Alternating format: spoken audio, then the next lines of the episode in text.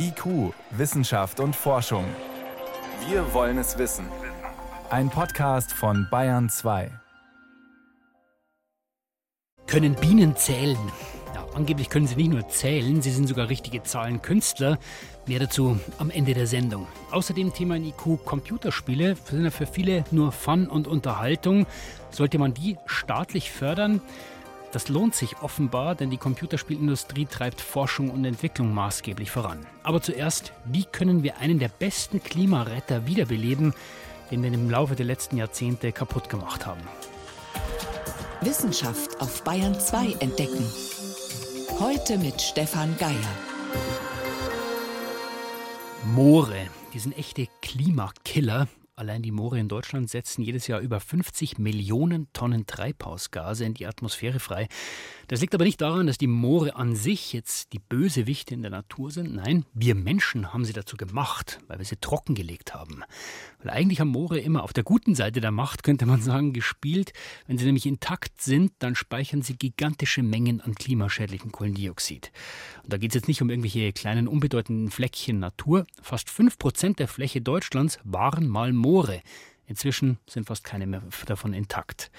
Nach langem Hin und Her hat jetzt das Bundeskabinett diese Woche eine nationale Strategie zum Schutz der Moore verabschiedet.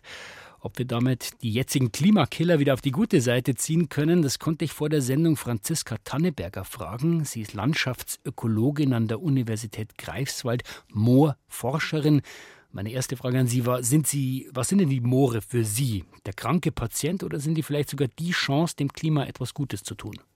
Nein, Sie sind definitiv die Chance, weil äh, Sie haben das sehr schön zusammengefasst, dass wir natürlich im Moment ein massives Problem mit den entwässerten Mooren in Deutschland haben. Aber als Moorkundlerin, als Moorwissenschaftlerin gucke ich ja sozusagen auch in die Vergangenheit der Moore. Anhand der Torfe, das ist ja wie so ein Archiv der Landschaft, kann man eben die ganze Entwicklung nach der letzten Eiszeit verfolgen. Und da haben ja die Moore was geschafft, was wir heute so mit so fancy Begriffen wie Carbon Dioxide Removal bezeichnen. Da wird CO2 irgendwie aufgenommen und abgeschieden und festgelegt. Das macht machen die einfach. Das haben die über Jahrtausende in unserer Landschaft gemacht. Sie haben diesen Torf gebildet als riesen Kohlenstoffspeicher und insofern waren sie ganz, ganz lange auf der guten Seite der Macht. Und wir wissen ja auch alle, dass man zwischen der dunklen Seite und der guten Seite auch wechseln kann. Und genau diesen Wechsel müssen wir jetzt anstreben. Und da zeigt die Moorschutzstrategie, die wir jetzt seit kurzem wirklich bundesweit haben, ganz wichtige Punkte dafür auf. Wie sieht denn so ein Moor aus, wenn es dann auf der guten Seite spielt, sprich wenn es gesund ist? Es sieht total schön aus, finde ich erstmal. Also wir haben ja in Deutschland zwei große Gruppen von Mooren eigentlich. Das eine sind die sogenannten Hochmoore, die finden wir vor allem auch in, in Niedersachsen, Schleswig-Holstein, aber auch in Süddeutschland. Die sind geprägt von den sogenannten Torfmoosen. Das sind ganz kleine Moose, die dort wie so ein Teppich auf dem Boden wachsen. Ähm, das ist ganz weich und fluffig, wenn man darüber läuft, weil es eben wassergesättigte Flächen auch sind. Und die können ganz tolle Farben haben, von ganz hellgrün über rötlich, gelblich, dunkelgrün. Das ist ein tolles Farbenspiel Beispiel der Natur. Und manchmal stehen so kleine Kiefern drin. Und wir haben natürlich auch tolle Pflanzen wie den Sonnentau, fleischfressende Pflanzen. Also das sind ganz wunderschöne Lebensräume auch und Orte, wo wir auch Erholung finden, wo wir uns auch wohlfühlen können. Und die anderen Moore, das sind die sogenannten Niedermoore, die sehen eigentlich so wie nasse Wiesen vielleicht auch schon aus. Das sind so Röhrichte, die dort wachsen. Das Schilf ist eine typische Pflanzenart oder auch die Erle. Also auch Erlenwälder sind ähm, oft Moore und zählen eben zu den Niedermooren bei uns. Und das A und O ob ein Moor sozusagen auf der guten Seite der Macht ist, ist das Wasser. Und das sieht man ja auch relativ schnell. Steht da irgendwo Wasser, sieht es nass aus, sieht man irgendwo kleine Pfützen. Und wenn das eben nicht der Fall ist, wenn wir tiefe Gräben haben, wenn wir trockene Gräben im schlimmsten Falle haben, ähm, dann ist das eben eher so, dass es dem Moor nicht gut geht. So ist es für den großen Teil der Moore, weil wir uns jahrzehntelang äh, zu wenig darum gekümmert haben oder sie kaputt gemacht haben. Um mal die Dimension zu verstehen, über 50 Millionen Tonnen Treibhausgase setzen die frei. Wie viel ist das? Ja, das ist richtig viel. Wir haben das mal auf den Hektar zum Beispiel auch mal gerechnet. Also bei einem einzelnen Hektar entwässertes Moor sagen wir, wenn es Grünland ist, sind es etwa 30 Tonnen pro Hektar und Jahr an Treibhausgasen und bei Acker sogar 40. Da kann man zum Teil mehrfach um die Welt einmal mit dem Auto fahren. Also das ist wirklich richtig viel, was pro Hektar rauskommt. Und diese über 50 Millionen Tonnen bundesweit sind eben sieben Prozent unserer gesamten Treibhausgasemissionen. Und ich selber sitze hier gerade in einem Bundesland in Mecklenburg-Vorpommern. Bei uns sind es 36 Prozent, also über ein Drittel aller Treibhausgasemissionen kommt aus diesen trockengelegten Moorböden. Jetzt sind ja viele von diesen Mooren trockengelegt worden, damit man Grünflächen bekommt, für Rinderhaltung zum Beispiel. Was muss man denn konkret tun, um so ein Moor wiederzubeleben, also wieder zu einem ursprünglichen Moor zu machen? Also erstmal möchte ich sagen, ähm, ich hätte wahrscheinlich früher auch Moore trockengelegt. Also das hätten wir wahrscheinlich alle gemacht, weil es war die damalige Logik, es war das damalige Verständnis. Wir wussten nichts von Treibhausgasen, das CO2 sieht man nicht, was da rauskommt. Und es ging um Ernährung, es ging darum, Land, produktive Flächen zu gewinnen und war ganz naheliegend, dass man das gemacht hat. Heute wissen wir darum, dass wir eben diese großen Umweltschäden eigentlich dadurch bekommen. Und glücklicherweise ist es eben eigentlich gar nicht so schwer, denn wir müssen diesen Prozess des Entwässerns rückgängig machen. Also die Gräben, die gezogen wurden, müssen wieder zugeschoben werden, die müssen wieder verschlossen werden, die Pumpen müssen abgestellt werden, wir müssen aufhören, das Wasser aus der Landschaft gezielt zu entfernen. Wenn wir das wirklich angehen, wie lange dauert es denn? Die gute Nachricht in Bezug auf Klimaschutz ist wirklich ab dem Moment, wo ein solcher Torfboden wieder wassergesättigt ist, setzt er kein CO2 mehr frei. Denn die Gleichung ist, ist wirklich ganz schlicht. Wir haben dieses C, diesen Kohlenstoff im Boden, der Luftsauerstoff kommt eben ran, das O2, weil wir keine Wassersättigung mehr haben, weil die Fläche trocken ist und dann entsteht CO2. Ab dem Moment, wo das Wasser quasi so eine Fläche wieder bedeckt, stoppen wir diese Emissionen. Aber der Weg dahin kann dornig sein, sage ich mal. Das hat was mit Flächeneigentum zu tun. Und deswegen ist eine wichtige Botschaft auch, Moorschutz ist Kooperation. Wir müssen zusammenarbeiten, wir müssen uns zusammenfinden. Also man kann jetzt nicht hergehen und sagen, äh, lieber Landwirt, stell dein Moor wieder her. Der hat ja auch eine wirtschaftliche Dimension. Eben welche Anreize gibt es denn für Nutzer oder für Eigentümer, die Moore dann wiederzubeleben? Was wirklich ich immer wieder in Gesprächen mit Landwirten höre, dass sie das gar nicht bezweifeln, dass wir mit dem CO2 ein Problem haben und das auch sehen und ihren Beitrag leisten wollen. Und das müssen wir eben jetzt auch stärker ermöglichen. Und da kommt wirklich die wirtschaftliche Nutzung von dieser Biomasse ins Spiel. Denn es können sehr, sehr interessante Produkte aus nassen Mooren entstehen. Zum Beispiel? Zum Beispiel Baumaterialien. Also wir haben äh, im letzten Jahr ein Tiny House gebaut, was weitgehend aus solchen Materialien bestand, aus eben Bauplatten, die aus Rohrkolben, aus Schilf, aus Moorgräsern hergestellt wurden. Die etwas einfacheren Sachen sind eben auch, man kann es verbrennen, man kann Wärme erzeugen. Es gibt ein Nahwärmeheizwerk, was diese Biomasse nutzt. Und die gute Nachricht ist eben wirklich auch, damit wir diese Kohlenstoffsenke das Moor, was es eben eigentlich früher war, wiederbeleben, können wir trotzdem obendrauf mähen, weil der Torf eben aus den unteren Teilen der Pflanzen, aus den Wurzeln gebildet wird und wir gar nicht das, was obendrauf wächst, für die Torfbildung brauchen. Jetzt hat sich die Bundesregierung nach langem Hin und Her entschieden, eben diese nationale Strategie zum Schutz der Moore aufzusetzen. Das klingt relativ groß. Ist das jetzt der große Wurf, den wir brauchen? Also reicht das aus? Also der große Wurf ist es noch nicht. Es ist das erste Mal, dass wir wirklich eine bundesweite Strategie haben. Die hat sehr viele richtige Ansätze, zeigt sozusagen in die richtige Richtung. Wir finden aber auch, dass letztlich wir noch nicht wirklich ganz langfristig strategisch das Thema angehen. Und beispielsweise diese Senkung der Emissionen bis 2030, die da drin vorgesehen ist, sind eben nur 10 Prozent der aktuellen Emissionen. Also das ist letztlich nicht auf einem Pfad, den wir einschlagen müssen. Andererseits denke ich, wir sollten das jetzt auch nicht zerreden. Es ist ein wichtiger Schritt. Sie haben die Zahlen auch genannt. Teilweise ist ja doch ein großer Anteil an CO2, den man da sparen kann. Da kommen wir wahrscheinlich gar nicht drum vorbei, wenn wir unsere Klimaziele erreichen wollen. Trotzdem zum Schluss, was passiert denn, Frau Tannenberger, wenn wir es nicht schaffen?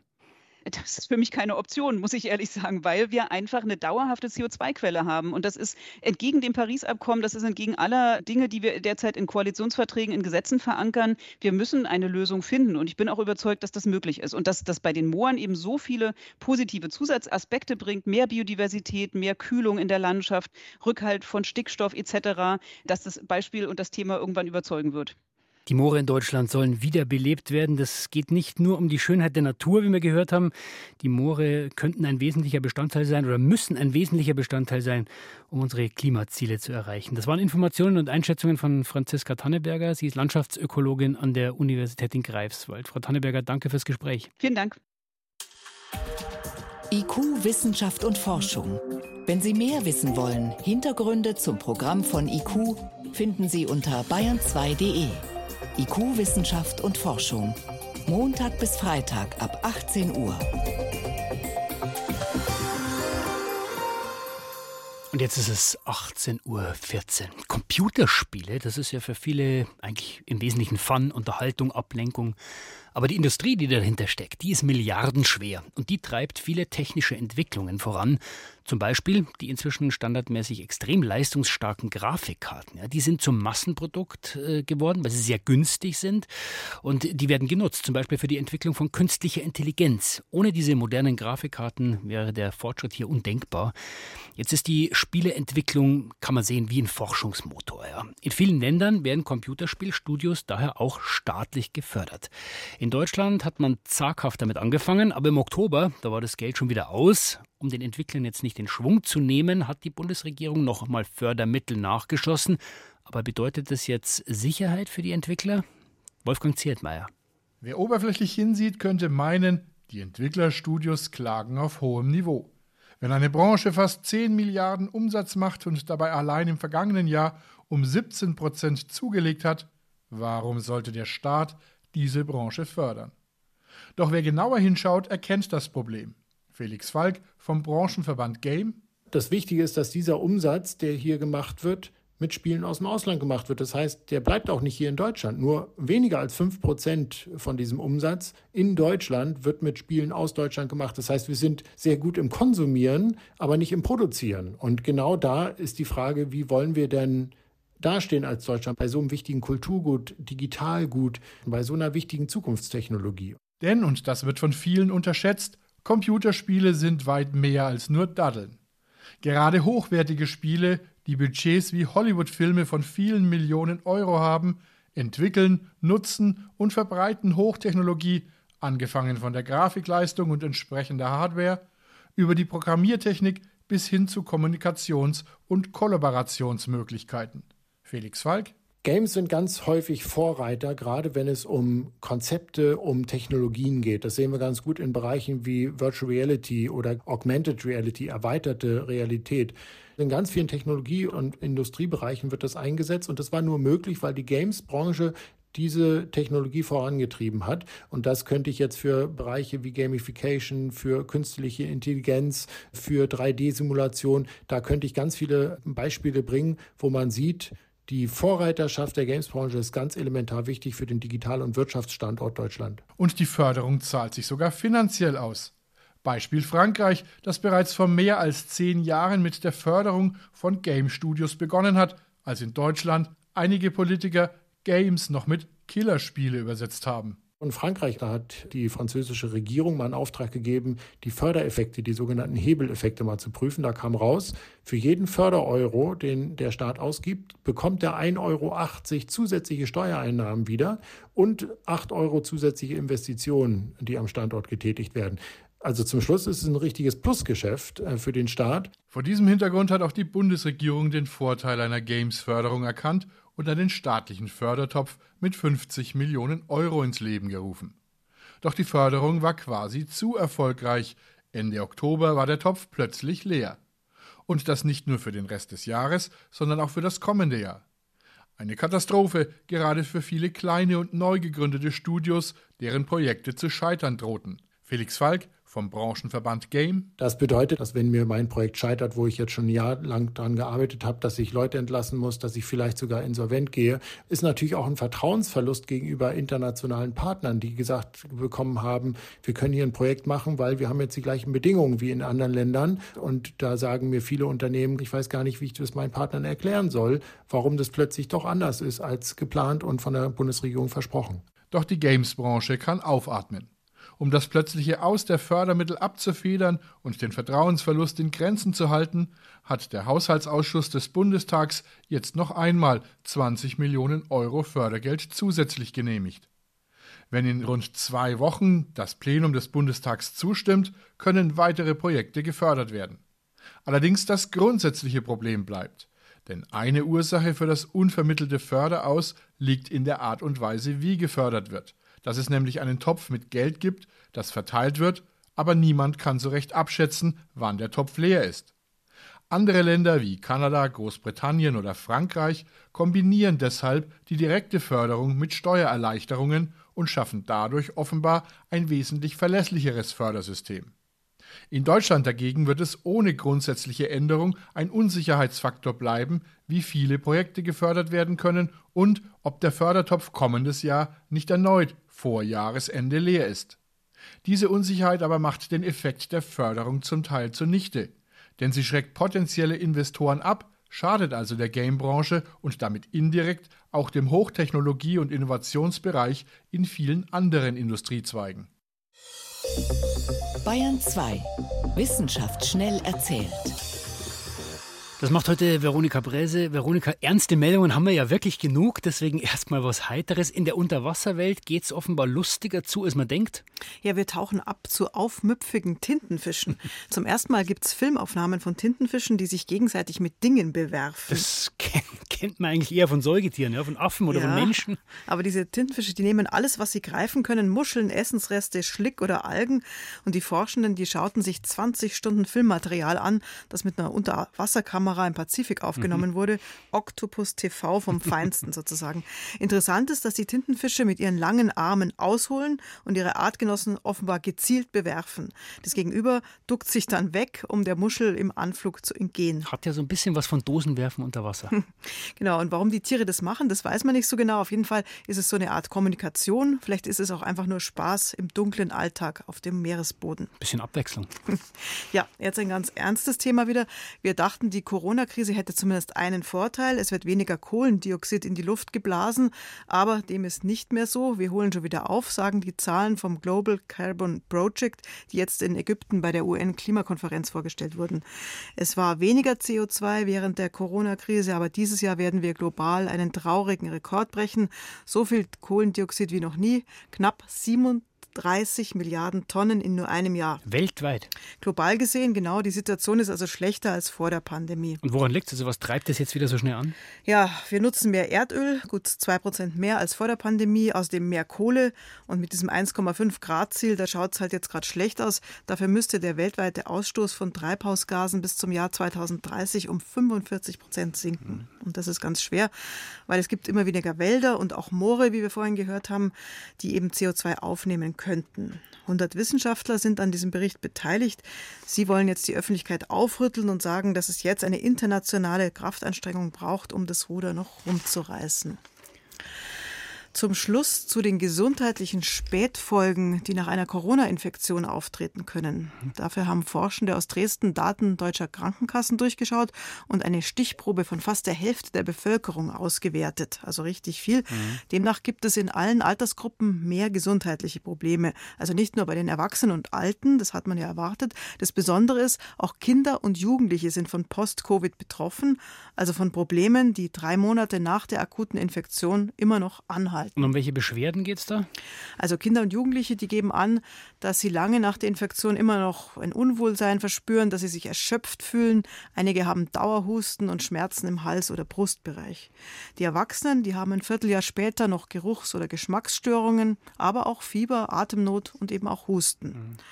Bei den Jüngeren war die Wahrscheinlichkeit für Spätfolgen 30 Prozent höher als in der Kontrollgruppe mit ganz Gesunden, die keine Infektion hatten, und bei den Erwachsenen 41 Prozent. Prozent höher. Ja, und im Schnitt ist es so, es erwischt eigentlich so jede oder jeden Zehnten mit Corona-Spätfolgen. Das ist schlimm, aber bei den meisten geht die Corona-Infektion schnell vorbei und hinterlässt keine Spuren. Vielen Dank, Veronika Bräse mit den Kurzmeldungen.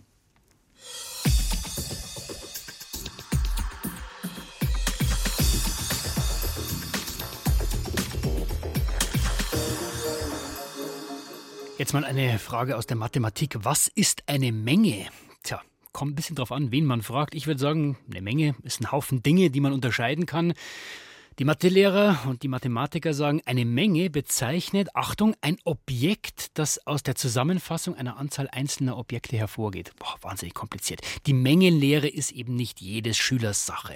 Aber wir brauchen sie ja, im Leben, im Alltag. Wir müssen ja dauernd irgendwas zusammenzählen oder vergleichen, wo mehrere Dinge drin sind. Und offenbar müssen das nicht nur wir Menschen, sondern auch die Bienen. Aber die Bienen können doch nicht zählen, oder? Naja, irgendwie offenbar schon. Und sie können sogar Mengen sortieren, von klein nach groß, wie Susi Weichselbaumer erzählt. Eine kleine Kiste steht auf dem Labortisch in der Größe einer Schuhschachtel. An der Seitenwand ist ein Einflugloch. In der Box lockt Futter, ein Tröpfchen Honig. Daran kommt die Biene, wenn sie schnurstracks quer durch die Box fliegt, auf eine Abbildung an der Rückwand zu. Auf der ist mal ein Kreis zu sehen, dann sind es zwei Kreise, fünf Dreiecke oder vier Würfel. Jede Biene geht einzeln an den Start. Die werden dann nummeriert und genau markiert, dass man genau weiß, welche Biene das man jetzt am Testen ist. Erklärt Peter Hilpert. Er ist Professor für Statistik an der Universität Lausanne. Mit einem französisch-schweizerischen Forscherteam hat er das Mengenverständnis von Honigbienen untersucht. Nach 30 Trainingsrunden pro Biene gilt es. Jetzt warten an der Rückwand der Box zwei Abbildungen auf die Tiere. Und die müssen entscheiden, wählen sie drei Kreise links oder die vier rechts.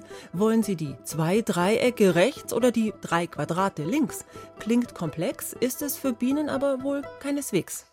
Welche Form jeweils gezeigt wird, ist den Insekten egal. Sie wählen immer die größere Anzahl. Zeigen beide Abbildungen jedoch die gleiche Anzahl, ergibt sich ein Muster. Also wenn man jetzt gewisse Bienen mit einer 1 trainiert, und die andere mit einer 5 und dann im Test ihnen eine 3 gibt, dann ist ja das groß für die einen Bienen, die eine 1 gesehen haben, 30 Mal, aber klein für die eine 5 gesehen haben.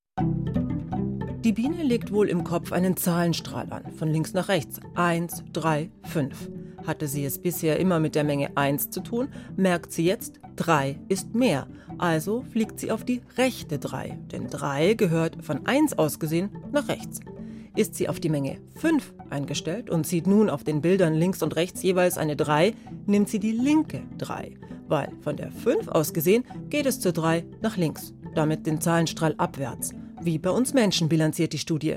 Für den Würzburger Zoologen Jürgen Tautz ist diese neue Erkenntnis auch deshalb spannend, weil sie eine Untersuchung ergänzt, die er bereits 2009 veröffentlicht hat. Wenn man Bienen vor die Alternative stellt, sich zwischen zwei optischen Mustern entscheiden zu müssen, dann kann man rauskitzeln, dass die Bienenmengen 2 gegen 3, 3 gegen 4 und 4 gegen 5 noch unterscheiden können. Drei Jahre brauchten Tautz und sein Team damals, um genau das zu belegen. Honigbienen entscheiden nach Anzahl, nicht nach Motiv.